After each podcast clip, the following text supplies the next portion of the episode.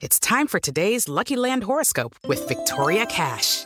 Life's gotten mundane, so shake up the daily routine and be adventurous with a trip to Lucky Land. You know what they say. Your chance to win starts with a spin. So go to LuckyLandSlots.com to play over 100 social casino-style games for free for your chance to redeem some serious prizes. Get lucky today at LuckyLandSlots.com. Available to players in the U.S., excluding Washington and Michigan. No purchase necessary. VGW Group. Void or prohibited by law. 18 plus. Terms and conditions apply. Ciudadanos informados, informando. Este es el podcast de Iñaki Manero. 88.9 Noticias. Información que sirve. Tráfico y clima cada 15 minutos. ¿Les ha pasado que cuando tienen hambre, pues todo, todo se ve diferente, todo se ve mal?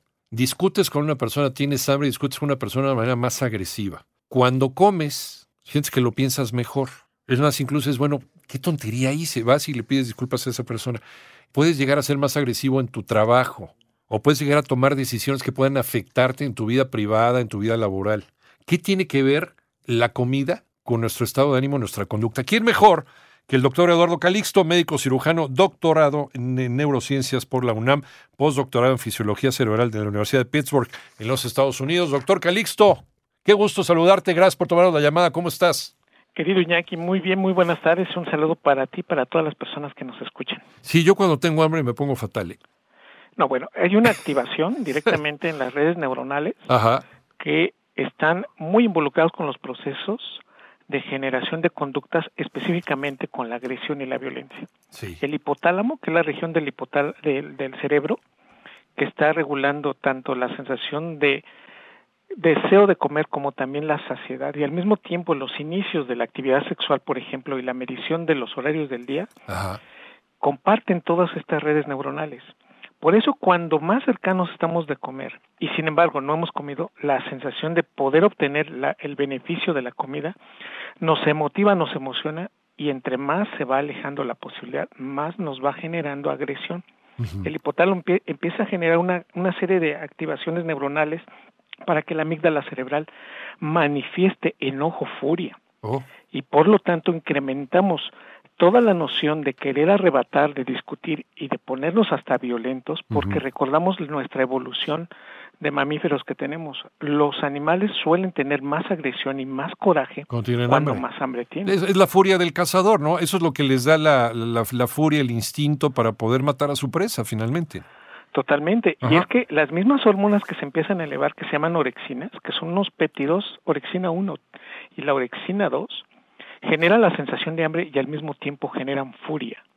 Si algo tiene en común el hambre y el enojo, es el incremento de orexinas. Y fíjate, Iñaki, todavía más, cuando nosotros nos privamos de uno de los alimentos, desayuno, comida o cena, o no dormimos, Sí. las orexinas se levantan, se incrementan y podemos levantarnos hasta de malas porque no comimos o no cenamos y ese, esa sensación es porque se está activando el hipotálamo, generando activación de la amígdala cerebral y nos pone totalmente enojones y furiosos. Hasta el punto de, de llegar a hacer cosas que, que, que no está en nuestra educación, en nuestros valores, en nuestro background, doctor. Nos ponemos intolerantes. Y Intolerantes. fíjate que los detonantes se ponen más fuertes. Sí. Entonces, eventualmente podemos tolerar una mala palabra o una, una vista que se nos quede viendo muy feo o hasta un lenguaje corporal que en otro momento pasaría desapercibido. Con hambre lo tomamos todo personal. Iñaki. De 10 cosas que vemos en todo el día, el 75% son es una evaluación subjetiva. Lo que para ti es, para mí no lo es pero con hambre todo se, to- se lleva al ámbito personal de agresión y de sensación de frustración y estas situaciones todavía va empeorando más. Por eso desde lo que desde que somos pequeñitos y tenemos un cerebro en madurez, la única manifestación es el llanto. Eventualmente es el enojo y el llanto y circunstancialmente ya vamos siendo menos en llanto, pero sí más en actividad violenta. Al grado ya, ya que de adultos podemos llegar a un restaurante Sí. y, y sentarnos y vemos que a los de al lado les sirvieron más rápido, pero llegaron después. Uy, armamos sin, unos panchos. sin- sin tener nada que mediar, sí, ya sí. nos dio coraje. Es un fenómeno muy interesante Eh. que de nuevo va mucho con la madurez cerebral, pero también con estas conexiones con orexinas y que eventualmente sí sacan lo peor de nosotros. Una discusión enojado por hambre es Ajá. una de las peores y que duran mucho tiempo. ¿Qué es lo que sucede cuando eh, no le metemos comida, no le metemos gasolina, hablando de gasolina, a nuestro organismo? ¿Cómo tiene que ver esto con nuestra conducta? Y, te dejaba la pregunta, mi querido doctor Calixto, gracias por seguir en la, en la línea. Eh, los nutriólogos recomiendan no solamente las tres comidas tradicionales, desayuno, comida y cena, sino también estas comidas intermedias. Esto tiene que ver también con que mm, no pasar a la siguiente etapa, no pasar al enojo, no, no tener estas reacciones que nadie quiere tener. Sí, fíjate que lo dices muy bien. Tenemos una regulación neuroendocrina del hambre. Ajá. Eh, entonces lo que buscamos es tratar de estar saciados y mantener un balance energético. Cuando esto se rompe, automáticamente el hipotálamo empieza a generar secuencias y frecuencias de actividad que activan nuestra condición para ponernos alerta. Entonces tenemos una fase de inicio en donde pues prácticamente todo es necesario, toda nuestra atención es para tratar de llegar al alimento y empezamos a perder procesos cognitivos de atención y memoria por solamente estar focalizando dónde podemos comer o qué podemos comer.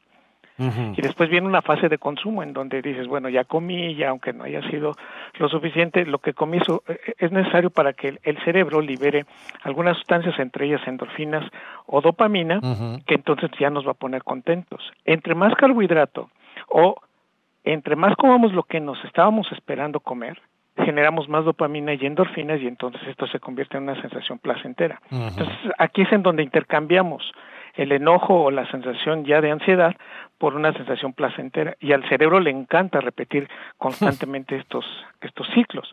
El problema es que la gran mayoría de nosotros eh, cambiamos estos ciclos en el contexto de hacer horarios o disfrazamos también nuestros alimentos. Si algo nos libera más endorfinas en este contexto ahora es el picante. No existe mm. nada que nos libere tantas endorfinas como el picante. ¿En serio? Por eso, cuando está, entre más enojados estemos, imagínate, Iñaki, que yo te invito a comer a las 3 de la tarde, pero llego yo a las 5 y con mi cara así de, disculpa, Iñaki, tú ya estás muy molesto y enojado, pero te digo, tráigale a Iñaki uno de los tacos más picosos que tenga, póngale la salsa más picosa. En ese momento, nada más es cuestión de ver 20 minutos y tú poco a poco te vas a ir relajando. Y al terminar y estar enchiladísimo por el picante, yo te pido disculpas y entonces tú dices, está bien Eduardo, pero no vuelvas a llegar tarde, estás, estás increíblemente enchilado, pica, o sea, en este contexto de el picante te está lastimando tu, tu lengua, tus carrillos bucales, el cerebro está liberando endorfinas, te tranquilizas.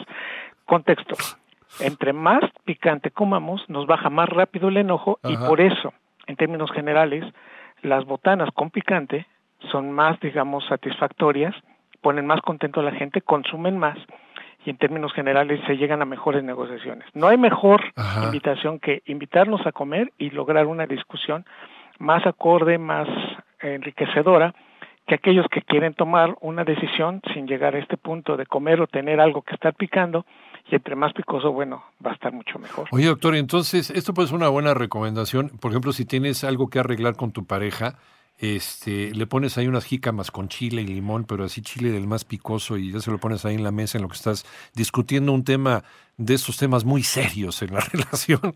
Eh, esto tiene que ver también con que, con que tenga la disposición esta persona de escucharte, perdonarte, en su caso arreglar la bronca. Totalmente. Entonces estamos partiendo de dos factores. Uno, que el cerebro ya tiene la glucosa y el otro que ya tiene endorfinas. Entonces ya la negociación va a ser tan exitosa como, pues ahora sí, tú lo pongas en la mesa para poder hacer la discusión. De hecho, se, la invitación es empiecen a discutir después de que ya hayan terminado de comer. Por eso las em, algunas negociaciones, sobre todo a muy alto nivel, se hacen en la comida, las famosas comidas de negocios. Totalmente, y es la búsqueda de que el cerebro esté lo más tranquilo posible. Y si eso lo asociamos a otros factores alternos, mira, solemos comer más cuando estamos acompañados, Iñaki. Sí, claro. Que cuando estamos solos. O sea, si, si tú te compras una pizza grande y te la empiezas a comer tú solo, dices, no, bueno, no. te comerás una, un pedazo. Pero si estamos juntos, somos capaces de ir comiendo más. Y también otro aspecto sensacional, si hay un buen estado de ánimo, Si nos, si nos sentamos a la mesa riéndonos, consumimos más comida de lo que consumiríamos si ya venimos con un problema de tristeza o ya traíamos una discusión o definitivamente no establecemos una buena comunicación. Nos queda un minutito, doctor Calisto, pero, pero ¿es cierto o es mito que las personas con sobrepeso tienen que ser más felices? Tiene un factor muy importante y sí, en el contexto de que al consumir más glucosa y consumir grasa se libera más dopamina y sí llega a esta regulación de sentirse más contentos y felices y satisfechos con los hechos que en, con otros otras personas su detonante es distinto, Iñaki. Mira. Oye, pues, pues, ahorita voy al mercado por este. ¿Cuál es el, el, chile más picoso? ¿El, el, piquín? ¿Cuál es? ¿El piquín o, pequeñitos? No, no, no, el, otro, hombre, el que es de ahí, el habanero. Ahorita voy por los habaneros. Mi querido doctor Calixto, ¿dónde te puede encontrar la gente? En tus neurotips, eh, tweets que están maravillosos ahí en Twitter también.